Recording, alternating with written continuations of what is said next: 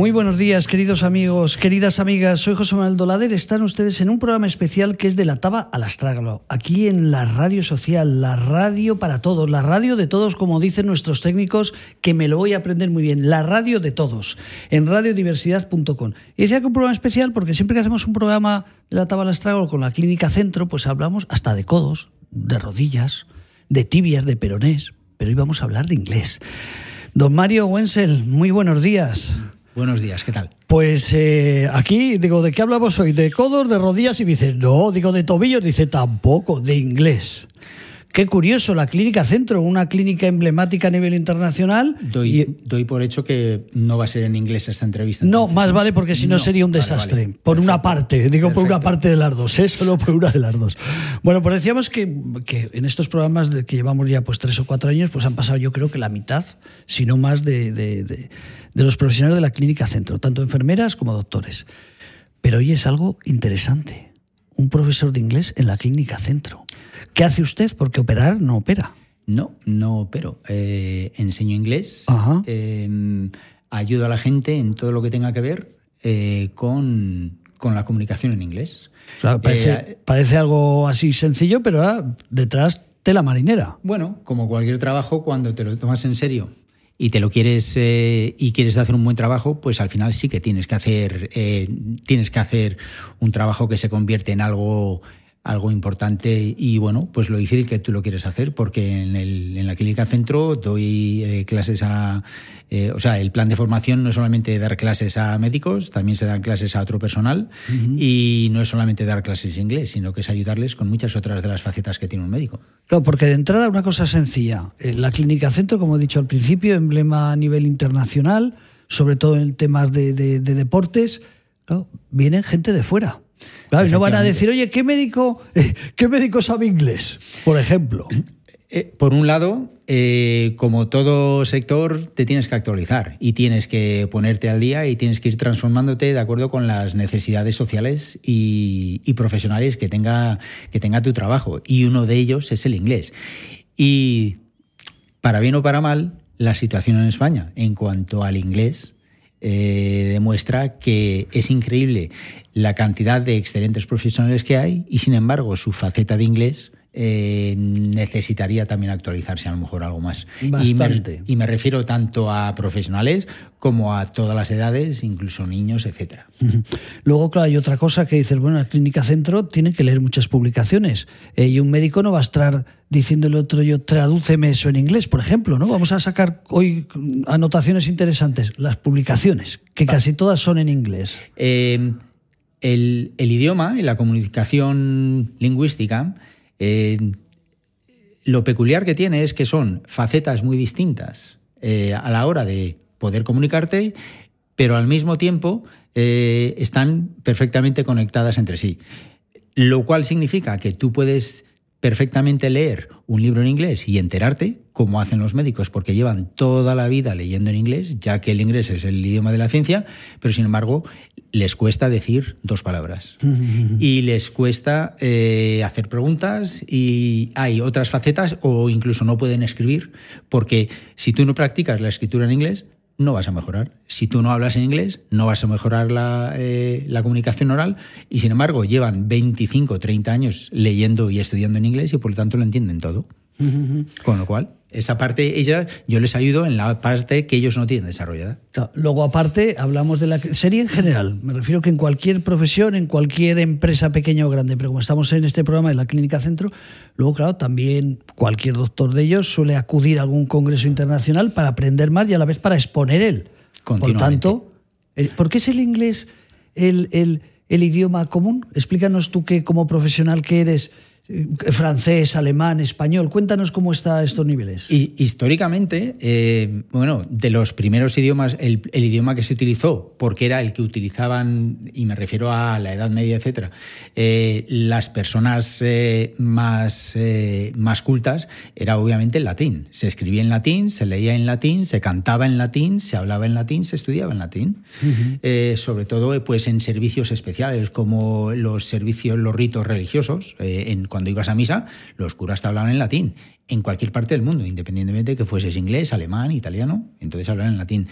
estas personas eran las que también investigaban científicamente, y estoy hablando de la ciencia de la Edad Media, que seguía siendo ciencia, con sus conocimientos, pero era ciencia. En aquel momento era la ciencia, y, y, es verdad que luego a través de la imprenta, Gutenberg tuvo una gran incidencia y el alemán llegó a ser una de las grandes eh, de las grandes eh, eh, influencias en ciencia. Y por lo tanto la difusión que estaba asociada a la impresión de libros, pues el alemán se convirtió en una en una la, en la lengua, lengua de la ciencia, pero poco a poco poco a poco. entonces ha sido cuando explicabas tú el que descubrió la imprenta, ¿no? Porque dijo, ya que lo descubro voy a... Es que para mí la imprenta eh, creo que es una de las de los canalizaciones fundamentales, si no la fundamental, en cuanto a conocimiento. Gracias a, a los libros se han impreso las ¿Cuántas versiones hay de la Biblia? Sí, sí, sí, sí. sí pues todas las versiones de la Biblia, cada país tenía el suyo. Claro. O sea, la versión de la Biblia inglesa es distinta de la, América, de la alemana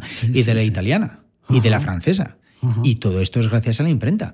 Y el hecho de que, gracias a la imprenta, millones de personas de repente tuvieran acceso a un conocimiento que no tenían, claro, primero les tenías que enseñar a leer. Antes tú con 35 o 40 años no lo sabías leer. Ahora lo damos por hecho. Estas son las transformaciones que yo creo o que yo intento hacer ver a la gente en el día a día cuando aprenden inglés. ¿Vale? Desde el punto de vista, por ejemplo, que, eh, bueno, y al final, para acabar la historia, eh, poco a poco, eh, el inglés, el francés también ha sido muy importante, pero finalmente... O sea, el francés también fue un idioma que lo podemos considerar importante en su Por ejemplo, cuando hablas de la, de la SICOT, es eh, la SICOT es un anagrama francés, no es internacional del inglés, porque bueno, pues eh, eh, son instituciones que se formaron en Francia y que tienen una gran relevancia y, a nivel científico. Me refiero al científico médico, obviamente a otros niveles científicos de investigación, por supuesto. Fíjate, Mario, tendrás yo recuerdo que los que ya tenemos la tarjeta Dora de Renfe, que siempre lo cuento, tienes una ventaja, que, que, que tienes mucha experiencia, pero yo recuerdo que de joven en la escuela era francés. Me figuro que había otras escuelas que ser inglés. ¿Eso ya se ha perdido en las escuelas de ahora? ¿Ya es el inglés el que predomina en una forma mayoritaria? Pues básicamente es el inglés y de hecho hace 5 8 años, ¿cuál era el idioma que se dijo que se iba a instaurar como segundo idioma o tercer idioma extranjero en España? El chino. De repente, bueno, pues hubo una, un boom del chino. Todos los niños tenían que, incluso yo conozco eh, colegios eh, públicos que casi extraescolares se enseña chino. No está dentro del programa del ministerio, pero sí los padres han querido que se haga chino. Entonces, pues, eh, entonces es verdad que, eh, que el francés ya es, digamos que es el segundo idioma extranjero, el primer idioma es el inglés y el segundo idioma es el, francés. También está el alemán, pero también está el chino. Qué bueno, qué bueno.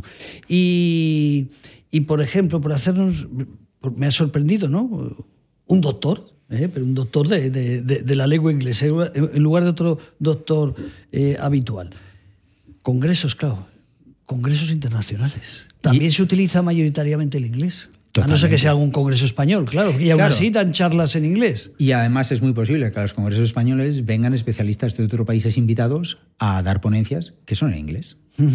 y entonces eh, esto les obliga, sobre todo cuando tienes eh, doctores y profesionales del calibre de los que hay en la clínica centro, que son ellos los que son invitados a dar ponencias en los congresos y a hacer presentaciones, son ellos los que tienen que asegurarse que, están al día en, su, en la parte del inglés que les, que les corresponde. Claro, y luego ahora no quiero recordar las palabras que, decimos aquí eh, a lo largo de estos programas, pero es que claro, es que la mayoría de las patologías son raras, digo raras en cuanto al nombre, ¿no? Por tanto, el inglés todavía tienes que eh, ayudarles más, ¿no? Mm, precisamente la parte de, del lenguaje profesional y la parte específica y técnica es la parte que ellos tienen eh, perfectamente aprendida y controlada. Y de hecho, etimológicamente, si te das cuenta, eh, la palabra astrágalo es latina y del latín ha llegado al inglés.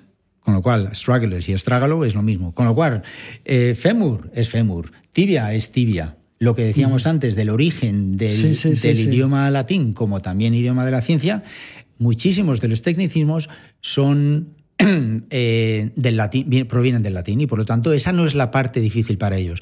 Lo que todos los médicos dicen que a lo que temen y a lo que, lo que tienen que mejorar es cuando llegan los ruegos y preguntas al final de, su de sus ponencias, ahí es donde dicen, ¿y ahora cómo explico yo lo que quiero mm, explicar? Porque ahí ya no hablo de tibias. ahí ya hablo de, no, es que tengo que taladrar por aquí, tengo que chequear la tensión en este lado, pero luego tengo... Esa es la parte que ellos necesitan. Qué bueno. Y esa es la parte que, en la que yo me he tenido que poner las pilas con la parte técnica y yo me he tenido que familiarizar eh, con, con, esos tecnicismos, pero bueno, para mí no ha sido un problema porque yo siempre he estado muy interesado en eso pero, pero ellos son los que mm, tienen que apartar de ese, de ese idioma técnico y, acercarse más al, inglés como mm, medio de comunicación habitual, cotidiano, en el que expresas, en el que tú le tienes que expresar a un paciente que le tienes que hacer un, un cierto tratamiento y lo tienes que hacer de manera que ellos lo entiendan. Mm. Por si alguien escucha, siempre decimos lo mismo, vienen, todos nos comentan hay que andar y hay que correr. Recuerdo que Furnón nos dijo un día, el, de urgencias, que nos dijo a mí, cuando me viene alguien por urgencias y si lo tengo que abrir, u otro compañero, si hace deporte, sé que va a mejorar, que va a cerrar mejor los puntos, que todo va a ser, las infecciones, todo va a ser mucho mejor. ¿Qué nos dirías en el caso para algunos despistados que todavía tenemos que recurrir a la hija o a alguien para tener una conversación fluida o menos fluida? ¿Qué nos recomendarías? A ver, ¿cómo nos motivarías? Pues gracias a Dios, gracias a la tecnología y a las tecnologías de la comunicación, hoy el inglés nos rodea, está por todos los lados. Eh, y eso significa que si tú eh, ves anuncio y te gusta la publicidad, si tú ves series en cualquier plataforma, las puedes ver en versión original. Eh, gracias a Dios los eh, periódicos de tirada nacional tienen sus versiones en, inglés. Tú te vas al país, el ABC, eh, OK Diario, todos los países tienen versiones en inglés que están bastante bien redactadas y están, mm, o sea, mm, yo creo que a lo mejor un español no nota la diferencia entre esa redacción en inglés y la redacción de un periódico eh, genuino y original inglés, pero vamos, que perfectamente puedes se pueden utilizar. Con lo cual, estando rodeado de todos esos medios, disfruta de todos esos medios y obtén la información. O sea, por supuesto hay que leer. Luego está, lo que pasa que eh, lo que dije antes, tú puedes estar toda tu, vida, toda tu vida leyendo en inglés y no vas a ser capaz de decir una palabra. Tú puedes estar leyendo, eh, viendo series en inglés y no ser capaz de decir una palabra. Porque las habilidades necesarias que tienes que desarrollar cognitivamente para, esas, eh, para poder comunicarte oralmente son completamente distintas. Entonces, ¿qué quieres hablar en inglés? Te tienes que lanzar. Y ahí estamos dando, estamos hablando ya de uno de los talones de Aquiles del de, inglés en España. Los jóvenes, yo creo que la mayoría de los jóvenes, digo que estudie cualquier carrera universitaria, eh, o incluso sin carrera universitaria, casi todos ya saben inglés. Eso que decimos algunos la Difiero, pero bueno. Ah, bueno, pues, pues, pues bueno, pues volvemos ahí. Seguimos por ahí, pero me voy a apuntar lo que te iba a decir si los mayores, los mayores, así me lo apunto, mayores. Explícame entonces eso que, he dicho. Yo digo, los jóvenes, yo digo por mis hijas, ¿no? Eh, bueno, también una vive en Inglaterra, la otra se ha ido de viajes por ah, ahí. Ah, vale, vale, vale. Ya empiezas a, incluir eh, factores que son decisivos a la hora de mejorar tu inglés, como por ejemplo eh, inversión en el sistema. O las dos se han ido a África y al final se han dado cuenta de voluntarias que tenían que en todo el mundo se hablaba inglés. Puede ser que eso también influya, Por ejemplo. Entonces, ¿las jóvenes de 25 años no saben todos inglés? No, ni mucho menos. Ni los jóvenes de 25, ni los de 20, ni los de 18, ni los de 6, ni los de 5. El hecho de que, eh, y yo lo digo por experiencia, eh, lo digo por experiencia, por eh, bueno, pues por, los alumnos que tengo, tanto a nivel privado como a nivel de empresas. Eh, eh, y en empresas, mi alumno más pequeño tiene cuatro años. Mi alumno más mayor tiene más de 80. Todos buscan inglés y todos tienen distintas capacidades para aprender inglés, pero en todos veo que hay una necesidad. Y claro, el problema está en que cómo se enseña, y esto es desde mi punto de vista y por mi experiencia, hoy en día se enseña inglés de la misma manera, yo creo que hace 40 años. Y eso que ha habido iniciativas excelentes a nivel de ministerio, a nivel nacional, como puede ser en bilingüismo en los colegios, etcétera, en los que efectivamente la idea es muy buena. Y, hace 15 años se empezó el bilingüismo aquí en Madrid, en el que tú ves muchos colegios que tiene la banderita esta inglesa y la banderita española y dices, ah, esto es un centro bilingüe. Entonces, esto es que aquí los chicos saben hablar inglés y español y se les enseña inglés y español. El proyecto en sí es así, pero luego la realidad no es esa. ¿Y te atreverías a decir, Mario, sin compromiso, tampoco que te quiero pillar, eh, pero si lo dices porque lo sabes, ¿no? Ah, ¿Cómo se podría mejorar eso? Hombre, mejorar, eh, está claro que el sistema eh, tiene que cambiar desde el punto de vista de pensar que el inglés se tiene que convertir en un idioma más a diario, no simplemente como una asignatura adicional a las que ya tenemos. Y yo me pregunto, ¿cómo es que en Bélgica, en Holanda, en Luxemburgo, en el norte de Francia, la gente habla inglés con 5 o 6 años? Y cuando llega a los 18, 20, 25 y son profesionales en cualquiera de las profesiones, y estoy hablando desde un mecánico, un técnico informático, un técnico de sonido, un pintor habla en inglés. ¿Por qué? Y en España no. Eso es lo que yo creo, y al final yo creo que es la metodología la que, la que de alguna manera tiene que modificarse. Entonces, por mucho que tú digas que hay colegios bilingües, por mucho que tú digas, y yo sé que ahora a lo mejor estoy levantando muchas ampollas, estoy, pero el objetivo es que de verdad yo pienso. O sea, pues hay que cambiar ese concepto, hay que cambiarlo, está claro. Eh, yo no sé si a lo mejor le suena a la gente. Cuando estudiabas inglés y te daban las malditas tres columnas de los verbos irregulares, go, when, gone, could, could, could, by, bocht, bocht, y todo eso, en Inglaterra ninguna persona aprende inglés así. Nadie aprende inglés así. Y hoy en España tengo alumnos de cinco años a los que ya les están dando las tres columnas para que se aprendan. Y después de tu experiencia está claro que eso no, va por buen camino. No sirve para nada, pero no sirve para nada. Y de hecho, eh, eh, piensa, un niño en español, un niño de cuatro años le dice a su madre, ¿por qué has hecho eso? Y el niño dice, si el niño me hubiera, no me hubiera sacado la lengua, no le hubiera tirado una piedra. Y el niño sabe que es un pretérito de subjuntivo de no sé qué, no sé cuánto. Perfecto. No, lo sabe, pero lo usa. Pregunta, los que somos un poquito, vamos a llamarnos, a si tontos despistados, ¿eh? Eh, siempre tienes unas cosas, es que ya soy mayor. ¿Eso es verdad? Eh, y ya para terminar, ¿es lo mismo si empiezas inglés con 5 años que con 25 que con 60? No, no es lo mismo, pero no es peor, es distinto. Y eso es una de las cosas que yo creo que yo tengo en cuenta a la hora de enfrentarme a los alumnos y al aprendizaje y al proceso de aprendizaje. Es eh, lo que la gente tiene que entender es que, eh, y, aquí no tiene nada que ver con inteligencia, no, es que ese es más inteligente de, joven, ¿no? La inteligencia es un, es un término muy, muy difícil de definir, pero en cualquier caso, lo que es, innegable es que la plasticidad del cerebro humano se pierde a partir de los seis años no a partir de los 30 o de los... La plasticidad se pierde a partir de los 6 años. De hecho, hay ciertas teorías del aprendizaje que dicen que el 80% de, de todo lo que aprendes en tu vida se aprende hasta los 6 años. Luego ya no. Otra cosa es que sí es verdad que dentro del aprendizaje está la memoria. Y la memoria sí se ejercita con el tiempo. Y precisamente de las poblaciones mm, profesionales que más tienen que estudiar y memorizar cosas están los médicos. Por eso los médicos de centro, por ejemplo, son excelentes a la hora. Ellos son los que me dicen, dame las listas de tres, de tres columnas que me las aprendo, que me las quiero aprender. ¿Por qué? Porque están acostumbrados a memorizar cosas. Si, apruebas el MIR, ¿cómo no vas a aprenderte una, una lista de, verbos irregulares? Pues por supuesto que sí. Ah, o sea, por eso los médicos que aparte, claro, como tú dices, memorizan y es, forma otra parte más de... En la memoria es parte fundamental de todo proceso de aprendizaje. Entonces, cuando tú eres pequeño, no aprendes conscientemente y no aprendes de memoria, aprendes a través de la experiencia.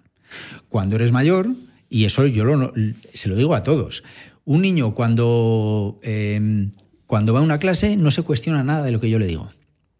Y parece mentira, pero no cuestionarse las cosas y fiarte del profesor 100% es una enorme ventaja a la hora de aprender. Pero de, de aprender. Pero de repente yo le digo a, a, un, a un adulto, es que C-O-U-G-H se pronuncia de una manera, pero T-O-U-G-H se pronuncia de otra manera. Inmediatamente. ¿Y por qué? Pues vaya, pues esto es un rollo. Pues esto... Y yo le digo, pero que esto no es un interrogatorio policial. Acéptalo, no hay más. Perfecto. ¿Sí? Pues caballo, te voy a decir una cosa, que ha sido un programa muy entretenido.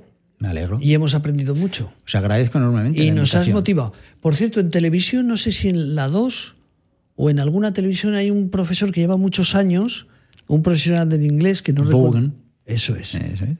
Ya sé que tú tienes, como profesional, tienen que ir a ti, ¿eh? Tienen que ir a, ver ahí en las redes sociales Mario Wenzel con W y con dos L's al final, que él nos va a enseñar inglés muy bien. Pero, por ejemplo, sería recomendable para Nacho, nuestro técnico, si no sabe inglés, que se pusiera a ver eso por las mañanas mientras que toma su café. Por supuesto. Si, si al final lo que digo es que eh, todas las herramientas, aquí estamos hablando de distintas herramientas para conseguir un mismo fin. ¿Cómo utilizas esa herramienta? Depende de ti. Entonces, eh, y obviamente hay herramientas más eficaces que otras, por supuesto, y hay herramientas de más calidad que otras. Por supuesto, totalmente de acuerdo. Entonces, eh, es como el, el, el Follow Me de hace 20 años. ¿Os acordáis del Follow Me? Sí, sí. Pues, pues es lo mismo. ¿Por qué no vas a poder utilizar ese sistema también? ¿Por qué no quieres? Para mí, todo lo que sea eh, in- hacer una inversión en inglés y percibir inglés es bueno. ¿Cómo lo utilices tú luego? ¿O cómo quieres aprender? ¿O qué nivel de esfuerzo metes en ello y te de compromiso? Depende de ti. Pero, ¿por qué no vas a utilizar eh, el inglés? Con eso nos vamos. Mario Wenzel, insisto, no me ha parecido este programa muy diferente a los demás, porque siempre se trata de aprender algo. Agradecemos, como siempre, a la Clínica Centro por los profesionales que colaboran con esta radio social y, como no, a SISPA, una entidad social que eres joven, pero ya serás mayor, que se dedica al cuidado de las personas mayores y de las personas emigrantes. También a Corazón y Manos, una entidad social dedicada al cuidado de las personas, sobre todo las mujeres que sufren violencia de género, y al Hospital de Día Lagman, que como decimos siempre, calidad para sus pacientes. Un hospital dedicado al trastorno mental grave. Y querido amigo, que ha sido un placer. insisto. Igualmente, mil gracias por la, la oportunidad que me habéis Además, brindado. un programa muy oportuno para esta nueva radio, eh, para Radio Diversidad, porque sin, sin imágenes. Si hubiéramos hablado de tobillos, hubiéramos hablado de codos, por ejemplo, poco- pues necesitaríamos las imágenes. Aquí no hemos necesitado. No fue necesario. Mil gracias. Mario, un abrazo muy fuerte, muchas gracias. Un saludo. Queridos amigos, sigan en esta radio. eh, seguro que hay una música maravillosa después de este programa y si no, pues habrá otro. Ahí les dejo.